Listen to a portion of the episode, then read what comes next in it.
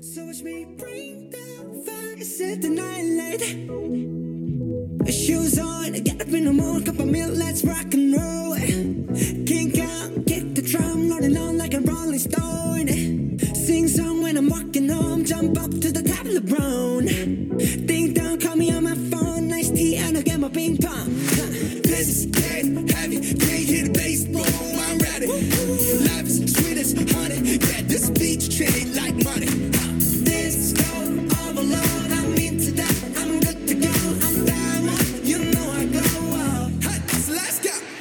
Bajo la consigna Lo urgente no deja tiempo para lo importante, la red de psicólogas feministas emitió un comunicado donde marcan su posicionamiento en contra de la ley de urgente consideración.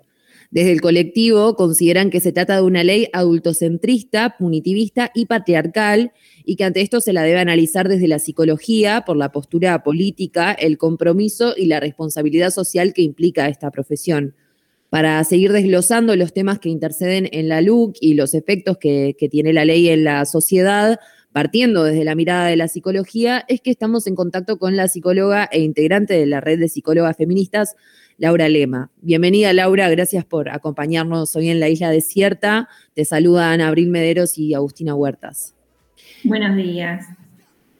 Muchas Eh, gracias por la invitación, perdón. Ahí. Gracias a vos, por favor. Eh, te queríamos preguntar, para, para arrancar un poco, eh, a grandes rasgos, eh, ¿qué es, por qué consideran importante observar a la LUC y sus efectos desde la perspectiva de la psicología?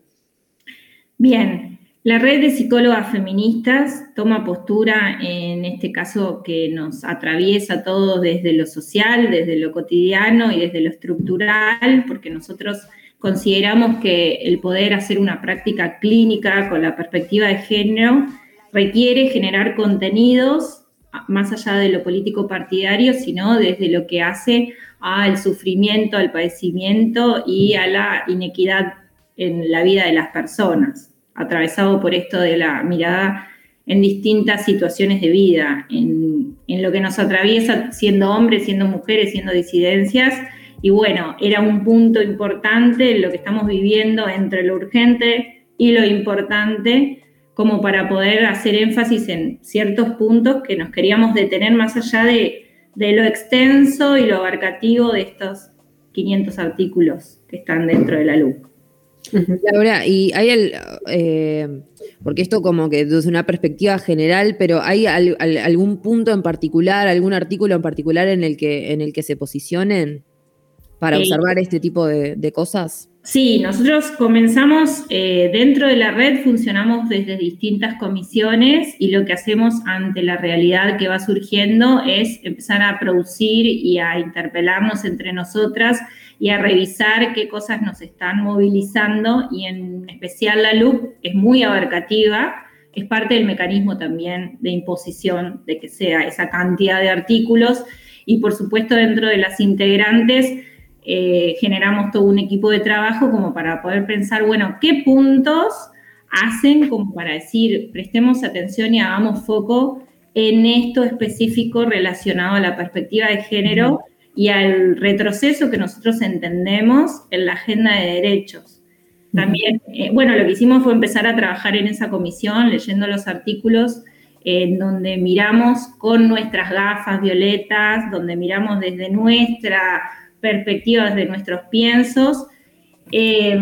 y ahí sí, empezamos a ver algunos puntos sobre, por ejemplo, el abordaje de la violencia de género, sobre la mirada subjetiva en cuanto al castigo, lo que nombramos ahí también, que en la nota anterior estaban hablando de esto del adultocentrismo, de que no se tiene en cuenta el género y las generaciones, el tema también del abordaje de la vivienda, los planes que están siendo desconsiderados de lo que nosotros consideramos importante.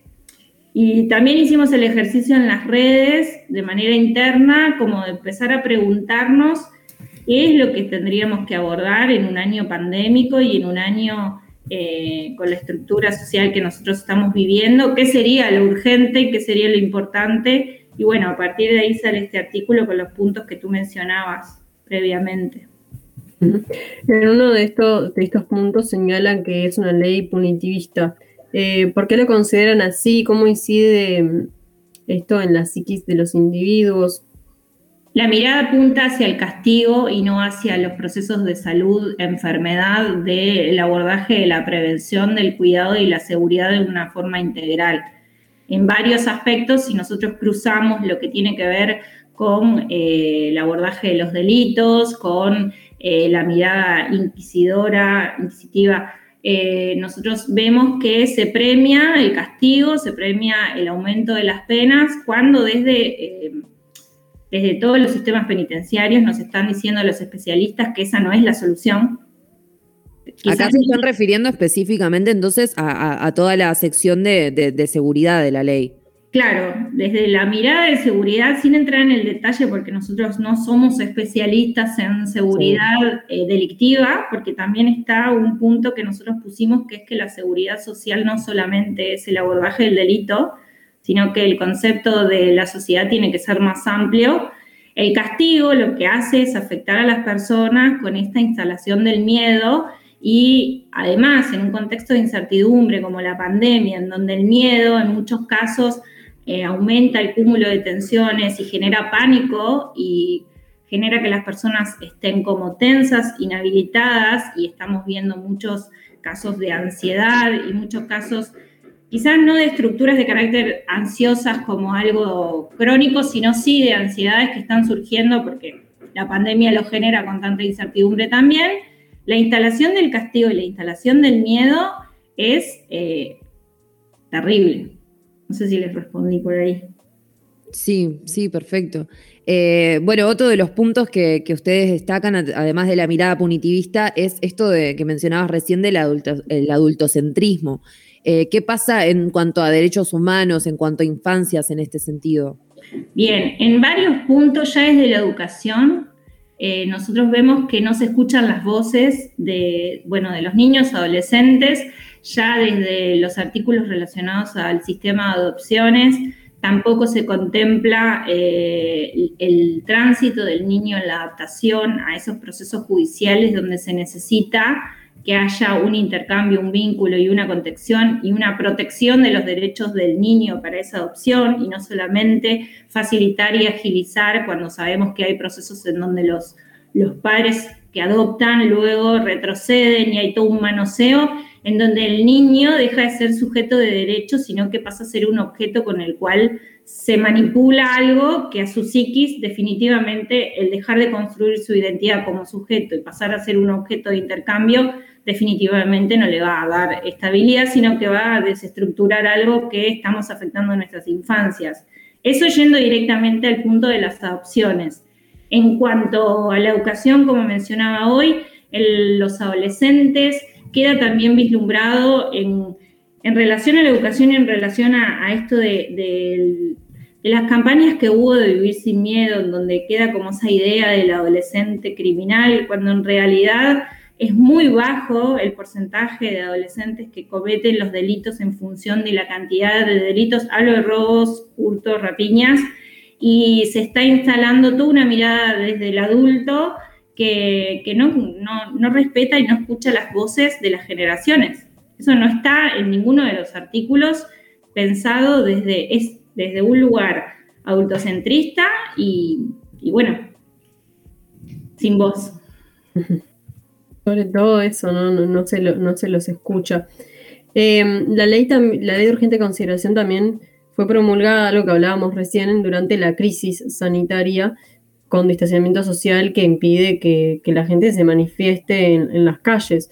Em, ¿Cómo influyó también esto en, la población? Y es por ello también que plantean que es en ciertas medidas antidemocrática. ¿Cómo influyó en el no poder Em, manifestarse o, expresarse sobre estas medidas. Bien, lo antidemocrático también parte desde el hecho de que eh, los artículos, la ley de urgente consideración ya se ha realizado como mecanismo de implementar una ley, de implementar, pero la cantidad de artículos que es sumar la ley de urgente consideración en conjunto a lo que sería una ley ómnibus, que se le llama de forma como de, va el paquete entero, a lo que hace a la cantidad de artículos y los plazos y la falta de manifestación por parte de la opinión pública y de los distintos sindicatos, agrupaciones o voces que quieran hacerse escuchar en, un contexto de pandemia,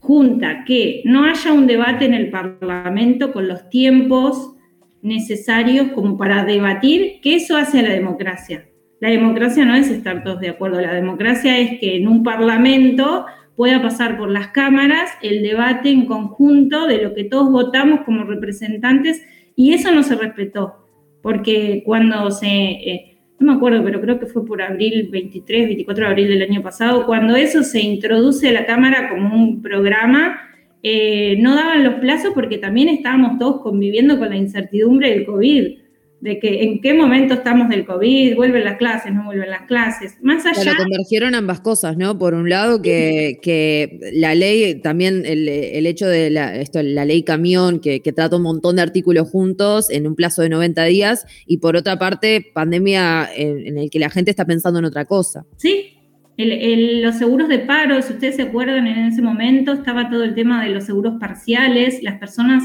pensando en, en, en, darle prioridad a la vida y quizás no tomarse como el tiempo reflexivo que en ese momento nos pasó por arriba toda esta pandemia justamente a nivel emotivo, estructural y malestar, que es lógico, ¿no? Es mundial. Entonces, lo antidemocrático pasa, por un lado, por la falta de debate, que es lo que hace a la democracia, más allá de estar de acuerdo o no con la postura partidaria, con la falta de debate de los artículos, uh -huh. con la falta de exposición de la información, porque fue un programa, eh, más allá de, de, lo político partidario, fue un programa que recién se hizo texto cuando ya estaba comenzada 1, 2, 3, 4 de marzo, cuando ya estaba en, eh, andando y, este, y luego lo antidemocrático del, del sistema de represión, de, de, que justamente queda muy subjetivo el poder, eh, por ejemplo, decir el contexto eh, en que se da un, un, insulto a un policía o en qué contexto. Además juegan en contra también para las garantías de los policías mismos, ¿no? Porque eh, no hay como una equidad en decir, bueno, en realidad me faltó el respeto. Ahí se va toda esa parte que reprime la parte de manifestación, que después incluso al avanzar la pandemia se saca un artículo en donde la, prohibición o el castigo a las reuniones en espacios como que fue peor, cada vez peor. Por eso nosotros hicimos énfasis en eso, la falta de debate, que es lo que hace a la democracia, más allá de estar de acuerdo o no con lo que se llegue como resultado, eso es lo que hace el cuerpo, es como, ¿para qué están las cámaras, no? Laura, y en, en, materia de salud mental, que, que sería como su especialidad desde, desde, la red de psicólogas feministas, ¿no? ¿Cómo se abarca la, la salud mental en la LUC? En nosotros lo que encontramos, hicimos un ejercicio de poder revisar palabras claves que estaban dentro del texto de los 500 artículos, que después se fueron este, aprobando menos, pero eh, como para resumirlo en términos generales, y encontramos que, por ejemplo, la salud mental o palabras que tienen que ver con el proceso de salud, de enfermedad y psicología no estaban ni siquiera en la narrativa. O sea, no hay una mirada de abordaje en poder eh, trabajar sobre eh, las habilidades socioemocionales o en poder tener en cuenta esto que sí es un emergente y que sí es una demanda y que sí es una urgencia. No hay artículos de todas estas este, propuestas en cuanto al castigo, no hay artículos como para poder contemplar y aumentar presupuesto en servicios de salud o aumentar, eh, por ejemplo, en el caso de las personas que denuncian eh, casos de distintos niveles de violencia de género, el poder socorrerlos en,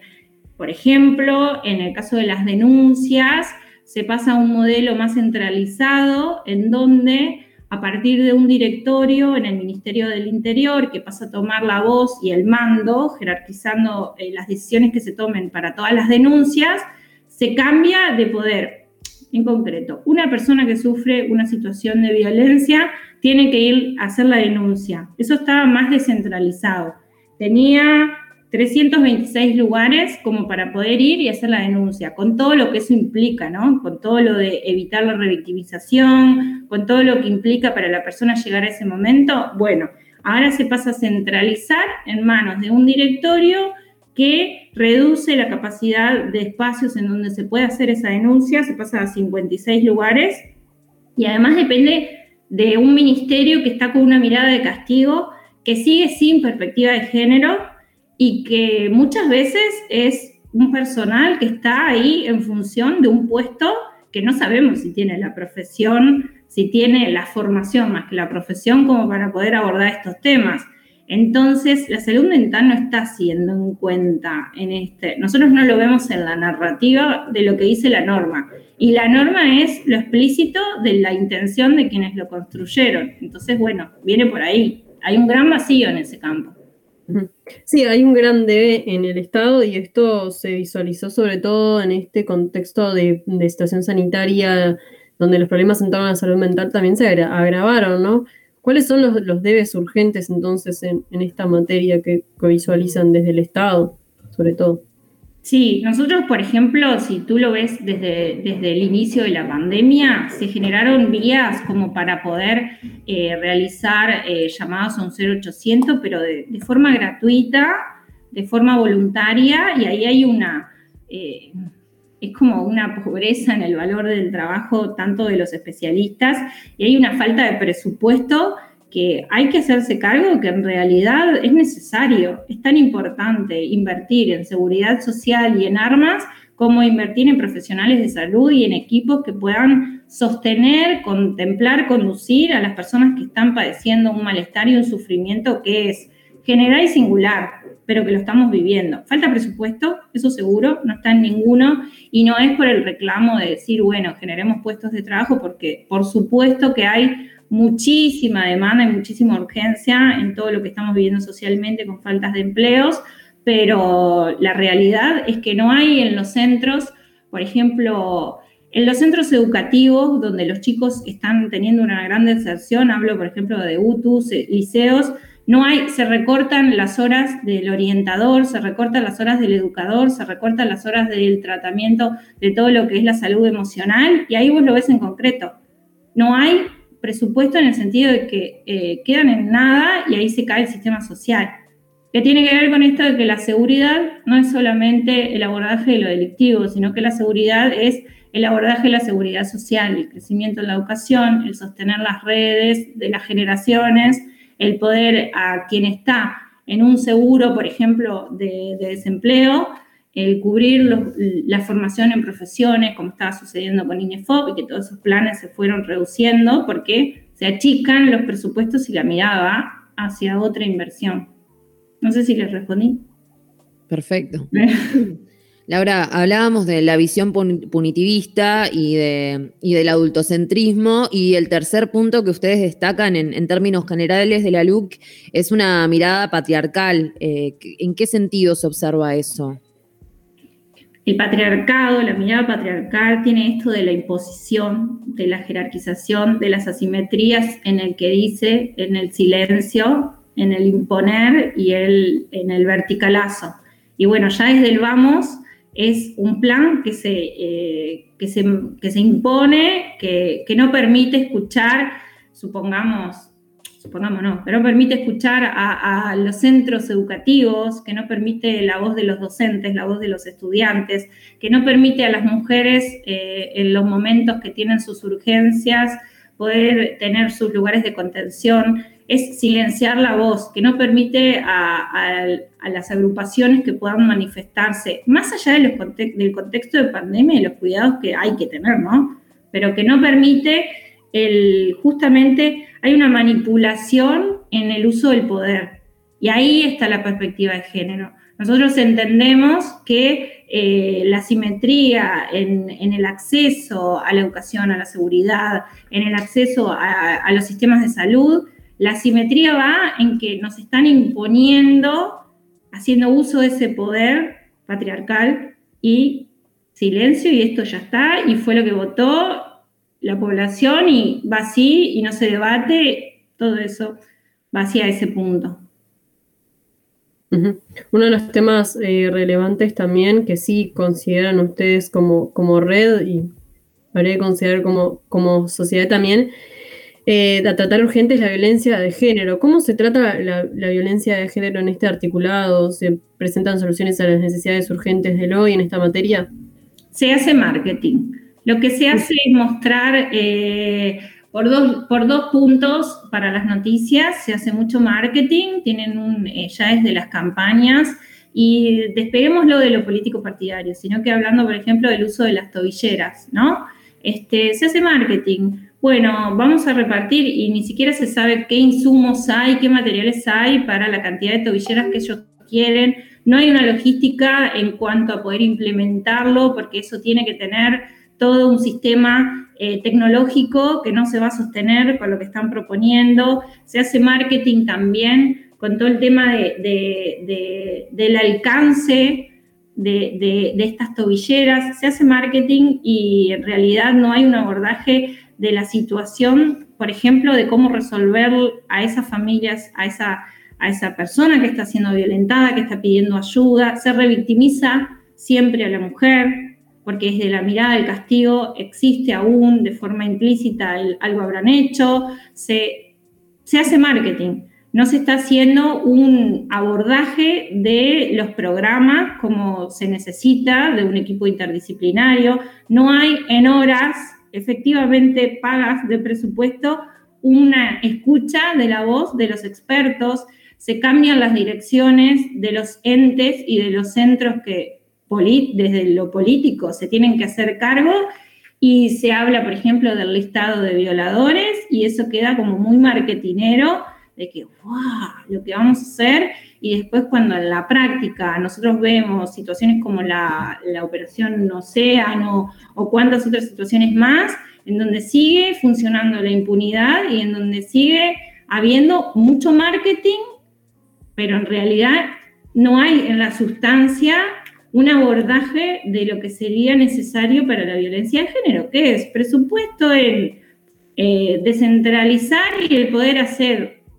formación a niveles educativos, a niveles este, institucionales, hacer talleres, hacer conciencia, empezar a formación, educación de qué es esto de la perspectiva de género, que existe, que es estructural y que ya no podemos tapar el sol con un dedo porque lo estamos viendo con la punta del iceberg de cada uno de los feminicidios y en realidad lo que se está haciendo es marketing. No sé si les contesté.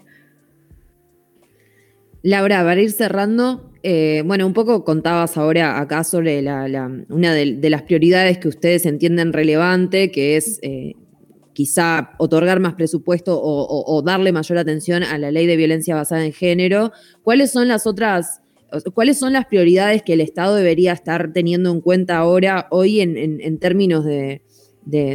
salud mental y en términos de materia sanitaria? Bien, nosotros lo que entendemos es que hay que darle primero la voz y la importancia a las infancias, ¿sí? El poder eh, empezar a abordar con muchísima educación desde todos los planos, desde el plano educativo, formación a quienes interactúan con nuestros niños, con nuestros adolescentes en la perspectiva de género. Nosotros entendemos que en, los entes, en la formación es,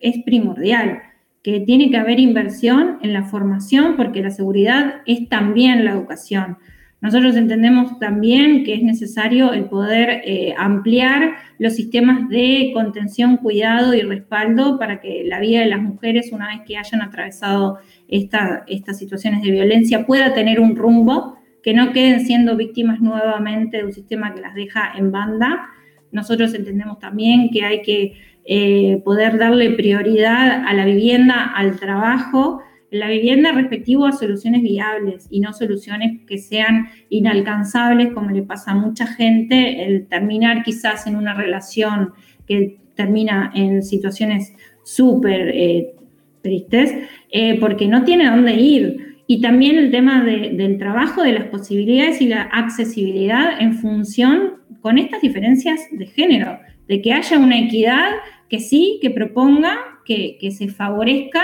el poder equilibrar un poco la balanza. Muchas gracias por acompañarnos hoy, Laura. Bueno, muchas gracias a usted por la invitación y quedamos a las órdenes para lo que necesite. Igualmente.